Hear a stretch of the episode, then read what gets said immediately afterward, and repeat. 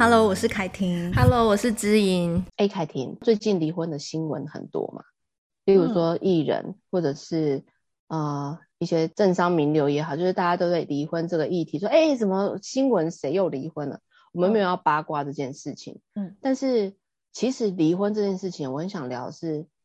就是有没有小孩的离婚？如果没有小孩的离婚啊，其实就像是分手。嗯。就是顶多是财产或者是什么义务责任什么的，或者我们共同的部分可能要做一些切割，嗯，分你的，分我的这样。嗯。可是如果有小孩这件事情，那完全是一个，因为小孩不是所有物，他就是个活生生的人嘛。我们不能讲他是关系的遗产，但是他的观感跟感受，我觉得会是，就是你生完孩子之后的我们，就重视孩子，也重视他的感受的。家长会蛮介意，所以如果是有孩子的家庭啊，其实会顾虑的更多。例如说，呃，我能不能抢到孩子监护权嘛？跟我要怎么跟孩子提这件事情，在我自己的实务案例中，蛮多家长是不晓得怎么跟孩子提，因为第一个是怕孩子的反应，第二个是如果离婚是一个不得已的决定，那我连我自己要接受这件事情，或是做这个决定。然后会影响到另外一个生命，我都有点心里有一个坎过不去。那我该怎么又在面对另外一个跟我这么亲的人的反应？然后或者是说，孩子会像以前这样信任我跟爱我吗？嗯，他会不会在他的人生路程中多了一个变动的经验？嗯，可是其实我想说的是，我觉得离婚这件事情之前啊，他其实就已经有一些征兆了，例如说。父母的争执冲突，或者是第三方传话，嗯，有蛮多家庭，他其实是夫妻之间不讲话的，他都是说，哎，孩子，小孩子去传话，就是你去跟你爸讲要干嘛干嘛，你去跟你妈讲要干嘛干嘛，然后所以夫妻之间的不沟通，孩子其实在中间身兼传话者又不能传错，又传了会不会造成他们冲突的这些隐形的压力啊，他其实都是让他们在成长过程里面，蛮多时候是没有办法。去要求的，例如说，我想要爸爸怎么样，我想要我的妈妈多怎么样，我想要的妈妈跟别人的妈妈一样怎么样？这个原本是我们在一般的家庭里面会有话题嘛，说啊，妈妈，人家都可以去宝可梦打机台什么的，我都没有，我都不能去。然后你连机台哪都不知道，这可能是一个撒娇的话语，嗯，都可能会变成这对父母的刺激，是你什么意思？嗯，你又没有我过得这么不好，你还这边要求东要求西，他很容易会变成一个隐微的地雷吗？就算是这对父母本身他没有让自己过得好了，嗯、那怎么去给孩子好？或者当孩子要求这个，他不觉得是一个撒娇的言语，而是可能是一股压力，或是我不想再被要求了。那如果假设哦，这个孩子他不小心长得像另外一方多一点。就是你对他直接的投射，以前会觉得好可爱啊，你长得好像，比如说我是女性好，然后你长得好，孩子好像你先生好可爱。今天你跟你先生很不合适，你看着他的脸，就想到天哪，你们两个都那么不配合我，那我为什么满足你？就是他是一个私底下的较劲，所以其实与其说是孩子在这个关系的裂痕里面。因为我们在讲关系，就是如果两个人不是走向亲密，其实就是渐行渐远，它很难是有个平行路线的。嗯，那个平行路线其实太难维持了，你就连跟邻居都不可能一直平行路线，顶多是打死不要相见。所以孩子会不会心理 受创？你干嘛偷笑？我突然觉得邻居这个例子很奇怪，蛮有趣的。就是碰到好邻居，你就是福气；碰到恶邻居，真的就是打死不相见还比较好。可是你不可能永远打死不相见，所以就算见到面，你还是要假装没看到。我觉得这种感觉真的蛮蛮奇妙的。对啊，那你看，你跟你的另外一半又不可能这样，然后在同一个家庭的空间里面，对，或者像有些家庭他是分居了。然后，但是小孩要去这边去那边，然后听谁的话，或是他跟另外一个人的快乐，他没有办法跟你分享。嗯，明明就是去那边，还去什么呃百货公司里面玩什么大雪怪啊什么，哇，好开心哦！就回来看到你，他讲说他今天都没有跟我吃午餐，就是 就是我的意思是说，如果是这个分两边的父母，就是孩子对跟其中一方 A 方的快乐，他是没有办法跟 B 方分享的。对，他可能要讲的都是。呃，因为他知道你你跟他不快乐嘛，所以如果我跟你讲，这是孩子一个学习人际的历程啊。如果我跟你分享说，我跟他好快乐啊，那可能是你很讨厌的人，感觉对你好像是个伤害这样子。对，所以、嗯、所以孩子也会慢慢的学习不白目，然后不让你感觉尴尬的这件事情，这是孩子在正常社会学习历程会发展出来的。对，所以意思是说，我觉得对于像现在的那个，如果有些人离婚，他会有离婚告知的这件事情，是透过第三方，然后让、嗯、让孩子知道说，爸爸妈妈离婚了是因为什么。然后我常常看到的情况是，小孩会像福尔摩斯一样去搜寻为什么爸妈离婚，不是上网搜寻，而是在生日常生活中观察，嗯，就是到底是因为我让爸爸妈妈不开心而导致他们离婚，尤其越小的孩子越是这样。青少年的话会觉得，那你们要离婚，你们为什么自己搞不定？那你还有什么资格管我？或者说觉得我也是大人了，你们可以跟我讲一声吧。就是那个离婚的告知的这件事情，对孩子来说，在不同的年龄层又有不同要注意的地方，所以我觉得身为父母真的很难。原本在管教上很难，维系关系难，然后离婚后的父母跟孩子的关系，他跟另外一半的尴尬，但是又要再见面的关系，他不能完全分手嘛的这样子的关系，也是一件非常难的事情。所以有些孩子他在这种我们讲是算一个暴风圈嘛，暴风雨前宁静，就是中间那个中心点可能是很安全的，可是他其实知道山雨欲来，就旁边都是暴风圈。嗯，那当这种家庭原本是我们的避风港。可是居然就是变成一个暴风圈的中心，然后随时不知道会发生什么事。有些小孩啊，不得父母缘的，可能就变成被打，就顺便被抓起来打，说：“哎，那你跟他长那么像，你跟他一样可恶，被抓起来打。”不然就离就离啊，看你要跟谁啊。然后你又还没有照顾你，要跟他哦，小孩就去承受这个嘛。嗯，那其实小孩心里面想的就是，可不可以抱抱，可不可以不要吵架，可不可以不要再有争执，或家里变成这样，然后你们可不可以好起来？那有些小孩他比较大了，比较成熟，会觉得他这十几年都好不起来了，要不要就是赶快离一离？嗯、然后就是那个歹戏拖棚，然后还是为了我们，嗯，所以其实像小孩子就会有很多的状态，是第一种就是父母都不想要的，就是他变成小孩争夺的物品，但是又是变成这种筹码的感觉，嗯，如果假设我有这个孩子的监护权，我可以如何如何跟他要赡养费啊，干嘛？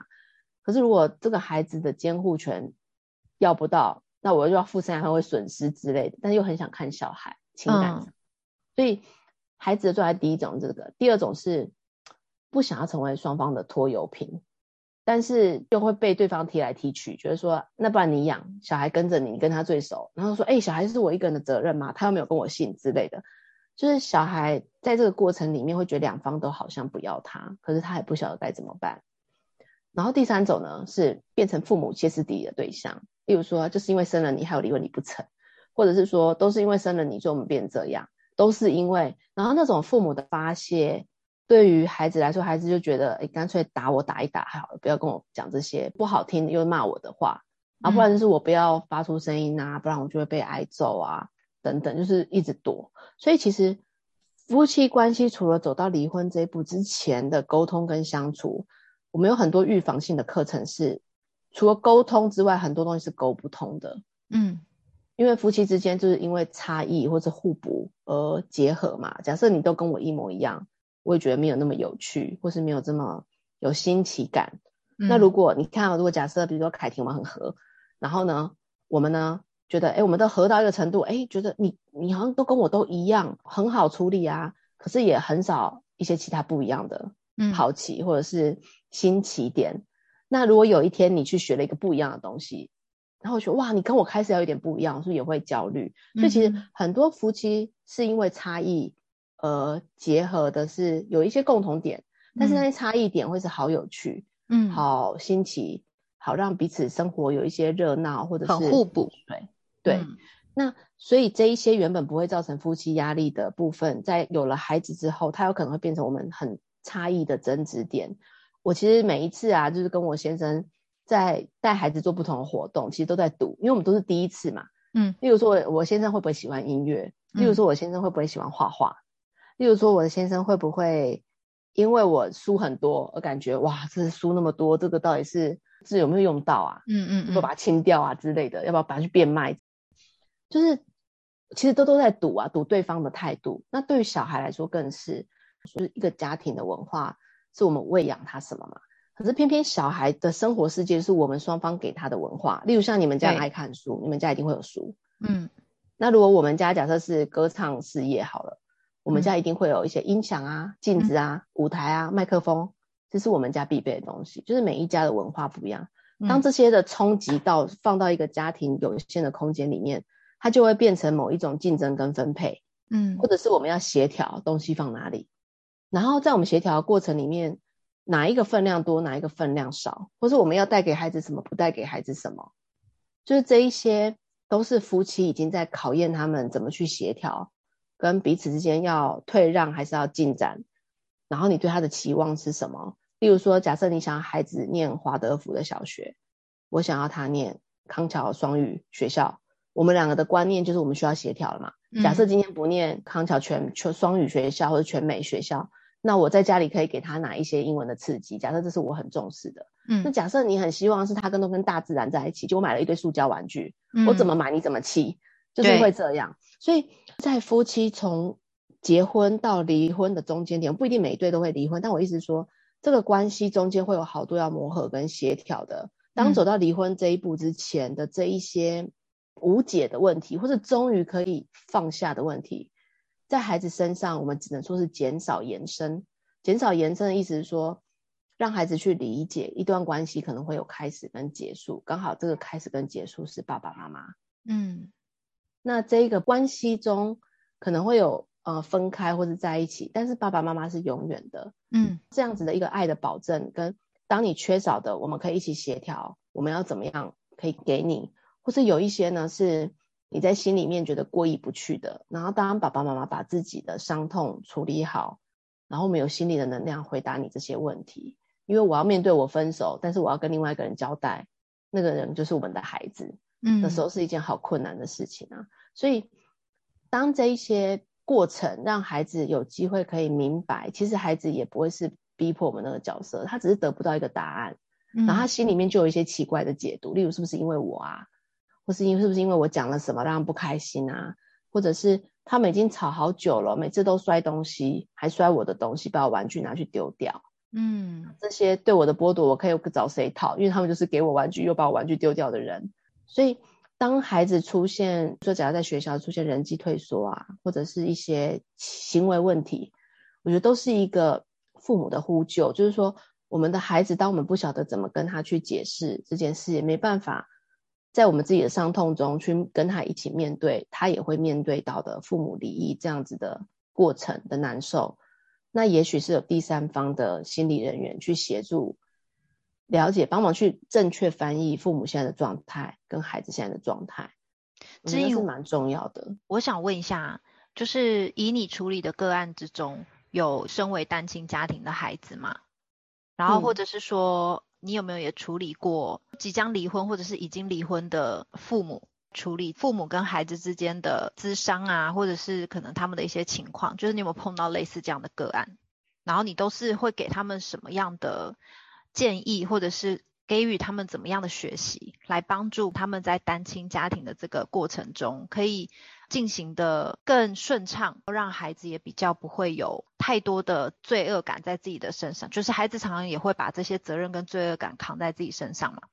帮助这个孩子可以不要认为说，哎，都是我的错，或者是说有没有办法？因为我知道有一些呃离异的家长，他们还是一定会对孩子有一些愧疚感。或者是说，也会觉得我们自己本身的家庭是不比他所谓一般正常家庭或者双亲还要来得好。合作。对，很、嗯、第一个，他们这样的单亲家有的，就连父母本身，他们都会比较把自己的情况贬低了，所以可能有时候他们在对待孩子，就会有一些比较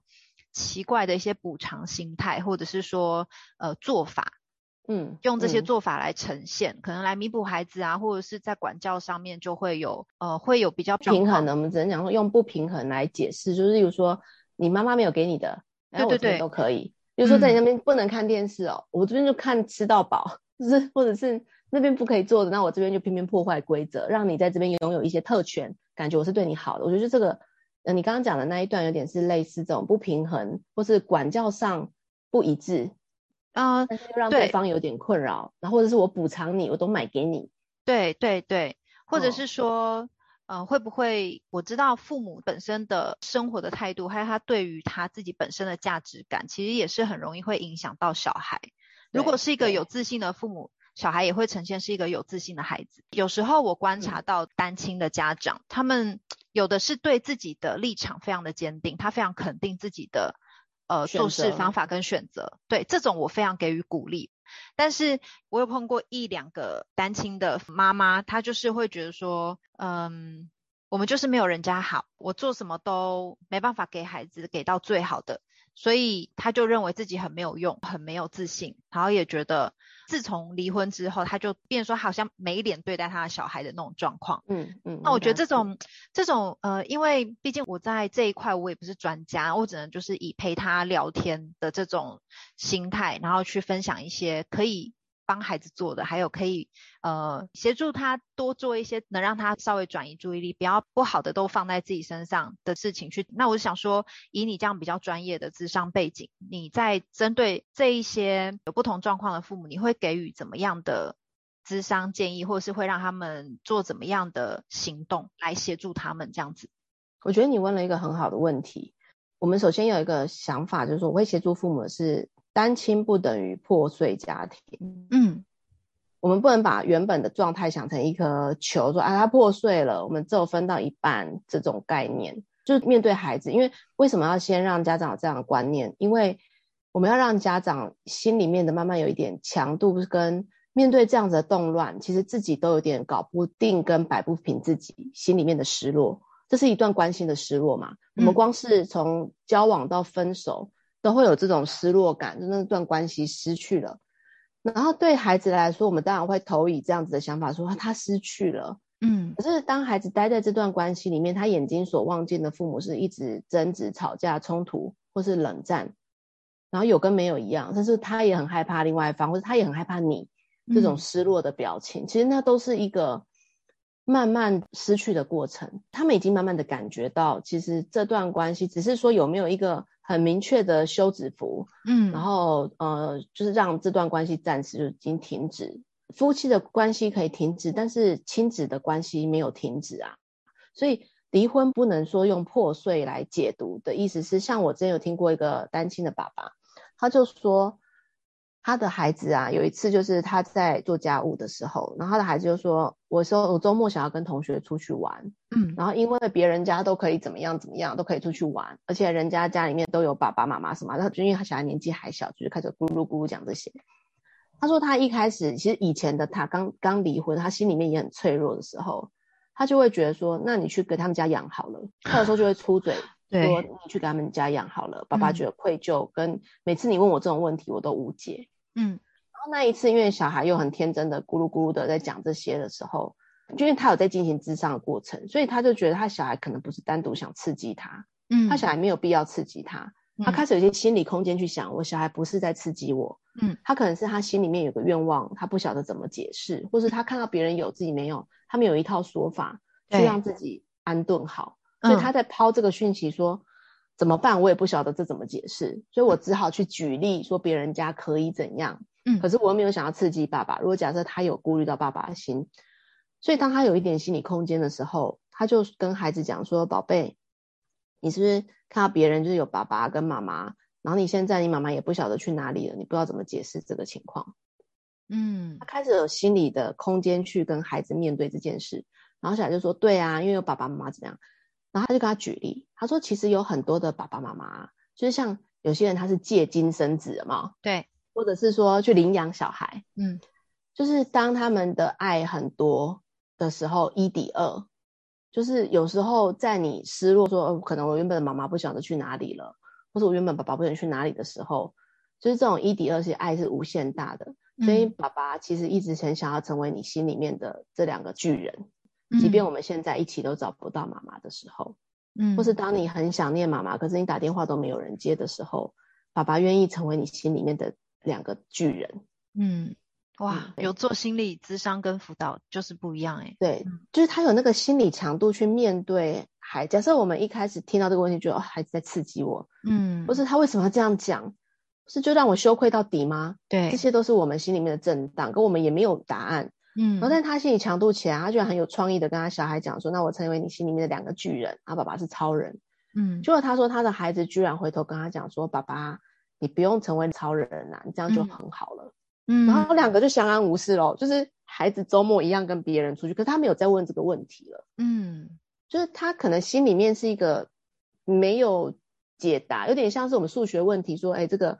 节制方程式要怎么解？可是如果这个方程式要怎么解，都变成父母心里面觉得，天哪，我小时候数学就很差，什么方程式根本听不懂，天哪，他会不会因为这样鄙视我？这是一个类似的心情哦。嗯，所以当孩子的 Q 有时候不一定他们要来逼我们，可是如果我们的解读变成是像你刚刚讲的，可能会让我们沮丧，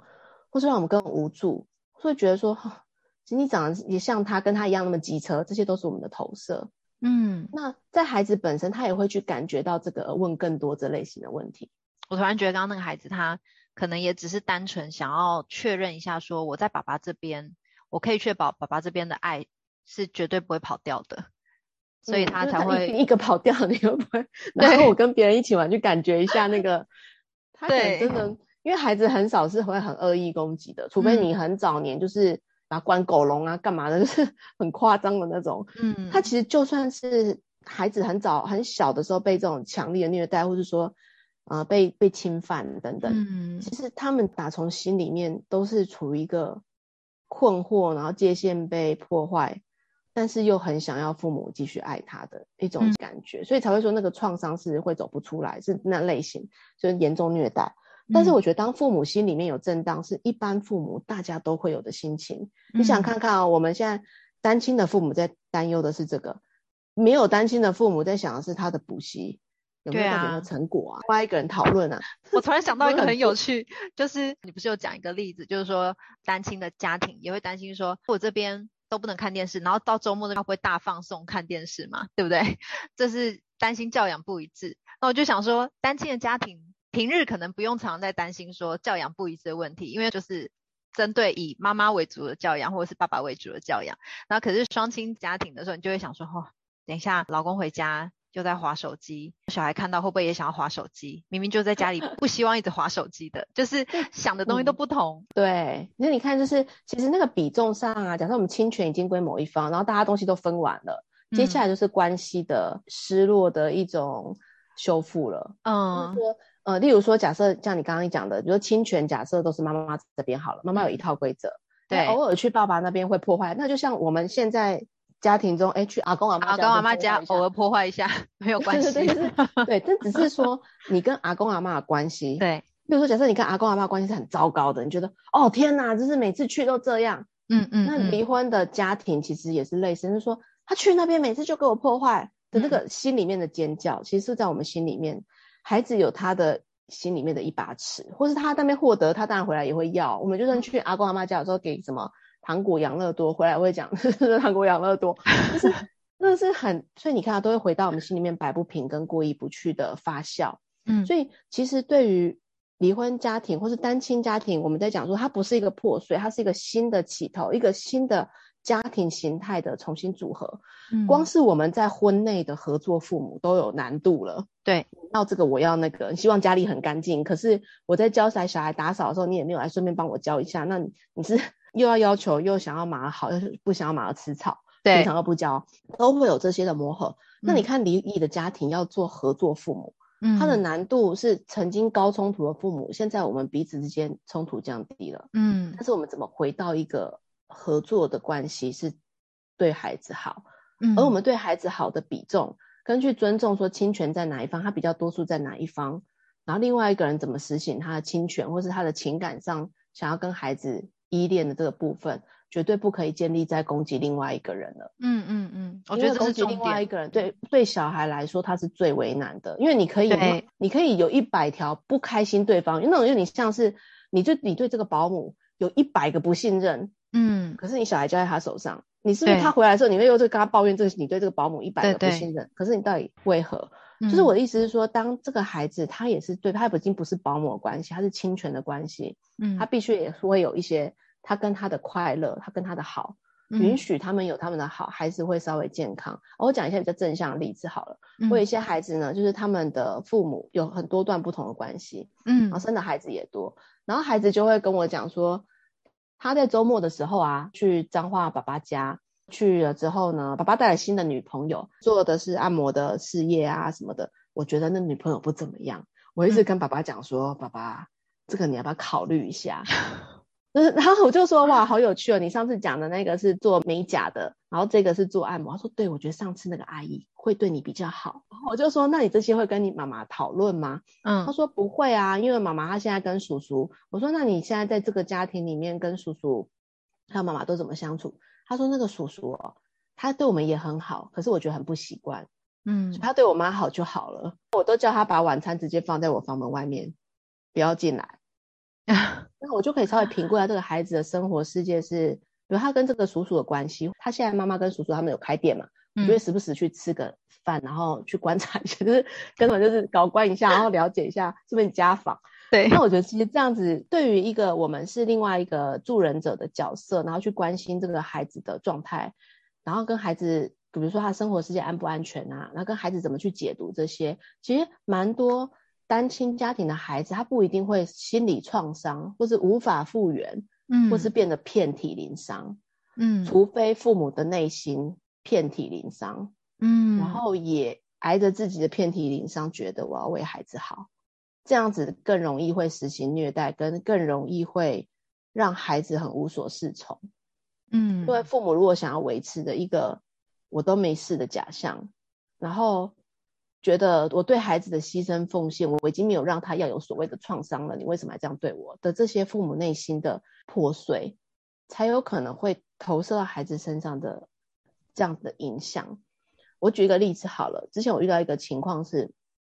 有一个孩子他的父母呢就是离异了，然后离异的很突然，所以孩子其实是无法接受的，因为他跟爸爸很好，可是爸爸突然就离家，嗯，然后这个妈妈呢。他的意思就是说，我就是完全不要让孩子知道爸爸是因为外遇而离家的，哦、我要维持他完美的形象。嗯，所以我都一直不解释这件事情，我也不解释我抓到他外遇多痛苦。嗯，所以这个小孩对妈妈本来就是比较没有那么亲那么好，他跟讲心事的对象是爸爸，但是爸爸突然不见了，那小孩当然就很困惑，跟爸爸来一切好像如平常，可是爸爸没来这些日子多于来的日子，那我怎么解释这件事？嗯，嗯然后。妈妈呢，她的状态就是，她一直觉得我跟你原本没有，我现在重新重拾这个亲子，应该是重新我们好吵起来的关键。可是怎么不但好不起来，而且小孩对我充满了怨怼。嗯，然后我真的好想要脱口而出说，是你爸对不起我，可是我觉得不能造成小孩创伤。嗯，然后这些无解的问题，在他还没有心理人员协谈的时候，他真的在他心里面翻搅着，觉得我一次一次，只要小孩对我不礼貌。嗯，我都好像在割伤我自己。我觉得我为什么要 找一个石头往自己脚上砸？嗯，然后明我已经要接受对方外遇的事实，放他走之后，我要接受小孩的折磨。所以你看，这个妈妈是不是遍体鳞伤？对，所以这一些无解问题，透过心理人员各自的协调，我们去说找外援，保密的外援，像比如这类型的。对这个妈妈，她每一次其实她说她都很想动手打小孩。我说那你想要打掉她的什么呢？他说：“我想要叫他不要再继续这样讲我，嗯，我不在我，所以他心里面的不平衡，他是想要叫小孩闭嘴，不要再讲了。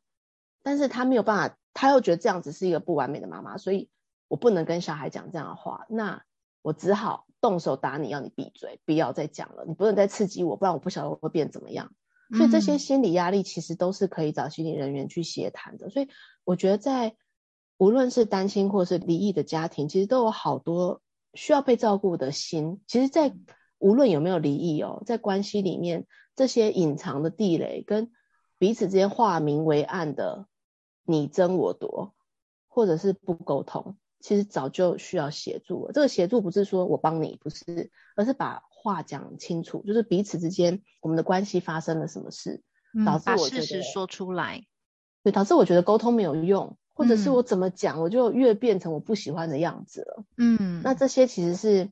在关系里面可以去解决，就早解决早痛苦，嗯，好几年。嗯、那所以你看，就是离异是一个办法嘛，就是我跟你保持距离，以策安全，嗯、或者是我们之间原本也好过啊，可是怎么结了婚生了孩子变成这样的那个意料之外。对，对，关系的重新起步。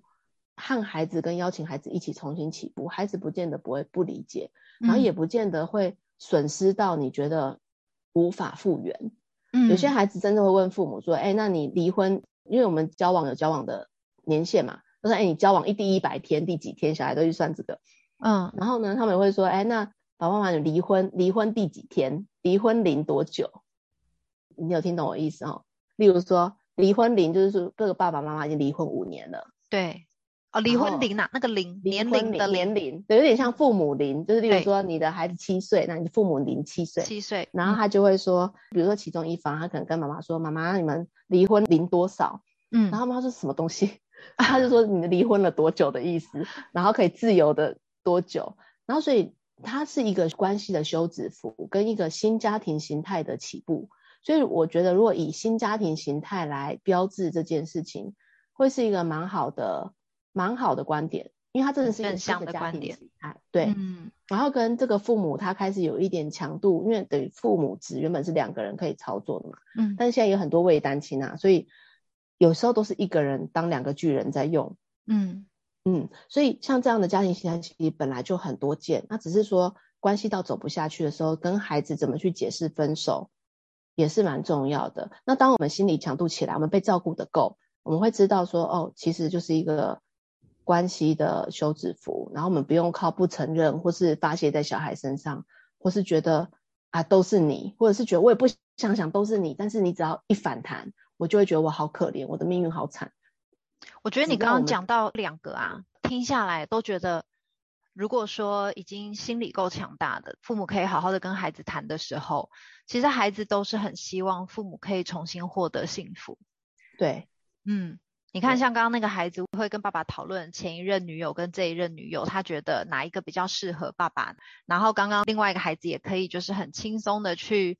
呃问父母说：“哎，你的离婚龄现在是多少了？”对，其实他们是有一些强度跟自己的解读的，对不对？对，他们其实都很希望父母，即便就是刚开始离婚的时候，对孩子来说当然也是不容易的，错愕和，冲冲击。对，但是如果说就像你刚刚讲，其实。呃，无论是即将离婚，或是已经确定要离异了，或者是已经离异的，我觉得，嗯，父母的坦诚其实对孩子就是最好的一个解释，不用说去呃为了维持对方的完美形象，维持自己的完美形象，或者是说恶意去重伤对方，但把事实，我们为什么会离开，然后为什么我们没有办法住在一起，那事实是什么，也可以让孩子理清说，原来不是因为我。而是只是因为父母亲之间的一些没有办法在一起的原因，如实的说出来，其实对孩子来说是最大最大的安全感。而且他们其实度过这一段之后，他们还是很希望父母可以找到下一段幸福。嗯，而且其实小孩他当然中间会有十万个为什么困惑，说哈，因为生活的习惯不一样就要分开吗？什么什么就要分开吗？嗯然后哦，周末你想要去露营，可是我想宅在家，不就要分开吗？嗯，当然这些琐事，孩子一定有十万个为什么。对，那我觉得其实在这个过程陪伴中，我们心理人员就是陪伴孩子跟父母，在这个过程里面，父母当然有很多自我质疑，说是真的撑不下去，还是是我一时冲动，还是什么？就对于这一些有一个陪伴跟中间的缓冲，还有正确翻译，嗯。觉得是重要。所谓翻译，就是说不是把它变成外国话，而是变成你真心的心里话。是当每一次，比如说爸爸这种一回家就开始挑三拣四，妈妈心理压力真的很大，很大。因为对，而且这个很大是我终于可以承认了。结果孩子觉得哈，真的有这么严重吗？然后你会觉得说啊，到底是不是要因为这一些过程，其实都是可以透过协谈去和自己一起面对自己的心声。当我们面对自己的心声跟遍体鳞伤的感觉，去正视这个感觉。很多人被性骚扰，觉得有吗？这是吗？这算吗？摸一下算吗？嗯、啊，讲个话算吗？嗯、然后中间跟我使个眼色，撞我一下，这算吗？就是很多这种模棱两可的，自己心里面和身体上原本就觉得啊很不舒服。嗯。可是到底要不要去面对这件事情？我们会带给孩子一些新的功课，是哪一些是我听聆听自己内心的声音？所以我们总结一句，就是如果父母在遍体鳞伤的状态下。是没有办法照顾另外一个生命，不管是不是照顾自己的孩子，连回复自己的，告诉自己的爸妈说我离婚了，可能都是一个挑战。对，那只是说在这样的状态之下，我们自己心里面有机会见状，或是面对对于关系的失落，我们才有机会跟孩子淡定的跟他讨论说，我要成为你的两个巨人，嗯，或是我在跟另外一个巨人一起照顾你，其 实这些都是。可和孩子讨论，就是当我们心里面不不会一想到就想哭，或者一想到就觉得你在折磨我，那其实这一个慢慢复原的过程已经开始起作用了。就我们要从这些部分的点滴去看见自己疗愈的一个起步。嗯，这一集总结一下，比较有点小小的沉重，因为我之前做了一个课是不要让孩子选边站，可是对，我觉得父母离异不让孩子选边站，并不是表面上就是不让孩子选、嗯、不选边站，说哦，我们没有让他选边站哦。就问他你要跟谁，就是、啊、对一样，对一样。我很尊重小孩，我都让他选。可是你知道，我很多孩子都是跟我反映说，我们才几岁，为什么要我选？就是我很难选。嗯，然后在我之前的书也很多有提到这个，所以我觉得这是一个议题，是说，那如果不选，或是要当合作式的父母，之前的我们遭受什么样的经验是可以被疗愈跟照顾？我觉得这是重点。不然你讲教养，就算没有离婚，也都是可以吵的啦。对，嗯，没有错。好，所以呢，离婚不是孩子的错，别让孩子选边站。前提是我们的心里面先照顾，这面对关系可能会失落、即将失去，或者已经长期有这么多这么多的纷争无法解决的自己，然后才有心理空间去和孩子一起坦诚跟面对。而且我觉得啊，你刚刚有讲一个是说。孩子可能会觉得说，举例啦，就是说，哈，你要去露营，然后我只想宅在家，这种事情也可以离婚哦。我觉得就是每个人他承受的压力跟他的雷有没有被踩到的感觉，可能对于这个人而言，我真的受不了这样子，天天天天的精神压力、心理压力，或者是呃完全没有被理解的感受。那可能另外一个人只是看表面，觉得这有什么好严重的嘛？也就是说，其实我们真的也要尊重。每个心理的感受，然后还有，其实，呃，孩子也是家里的一份子。有时候，就算你跟他讲了实情，孩子不理解也没有关系，他因为他可能没有办法完全理解父母的状态是如何。但是重要的就是坦诚的说明我们的状况，让孩子能够了解说父母有自己的课题，然后再透过你说的咨商啊、辅导啊，让心理强壮之后，我们还是要很健康的陪伴的孩子。单亲不等于你就是比较差，对不对？嗯与其你在一个一直不断争吵的环境中长大的孩子，还比一个可能在单亲可是和平和乐相处的一个环境下长大的孩子还要受伤嘛？对不对？嗯，所以，嗯，我觉得是会回到是一个尊重，一门尊重彼此差异的功课，嗯，就是我们对于呃痛苦的阈限值不一样嘛，我们的强度。你这样子你就觉得很痛了，可是这样我觉得没有很痛，就是这些的差异的理解，我相信孩子在这个过程也会学会一些他的该，就是会去面对到，哎，其实父母之间这样子相处的功课也好，或者重新选择之后所获得的生活的幸福的程度。然后跟他也回头去照顾父母的心情，就是这些都是我们一辈子其实就会回到教养本身的功课。而且你刚刚提到，就是呃，我们也有时候不一定一定要走到离婚才去谈这些事情。我们其实在日常，如果说有些可能彼此有一些争吵，或者有些意见不合、观念分歧的时候，其实就可以用你刚刚讲到的一点来做一些协调或是沟通。那现在婚姻之商很多啊，所以寻求婚姻之商也会是一个保密的关系的一个协定，那就是说彼此把话说清楚，说，哎，其实我介意的点跟你介意的点，嗯、这一些点，我们心里面依附的需求哪里会让我们觉得其实是没有被满足的，所以我找了一百件事情告诉你，我需要我需要有安全感，可是你听起来都觉得这没什么，那没什么，那我需要安全感，这一直被落空，那你需要被尊重，我也不想给啦，所以它会是一个恶性循环。所以可以预防的时候，我们就先来预防，对不对？对嗯，对，对，就是这样。单亲不等于破碎家庭，要在这里做结尾了。好，嗯、好，那就这样，拜拜。我是凯婷，我是知音，Face 崩溃娃的镇定剂，我们下集见喽。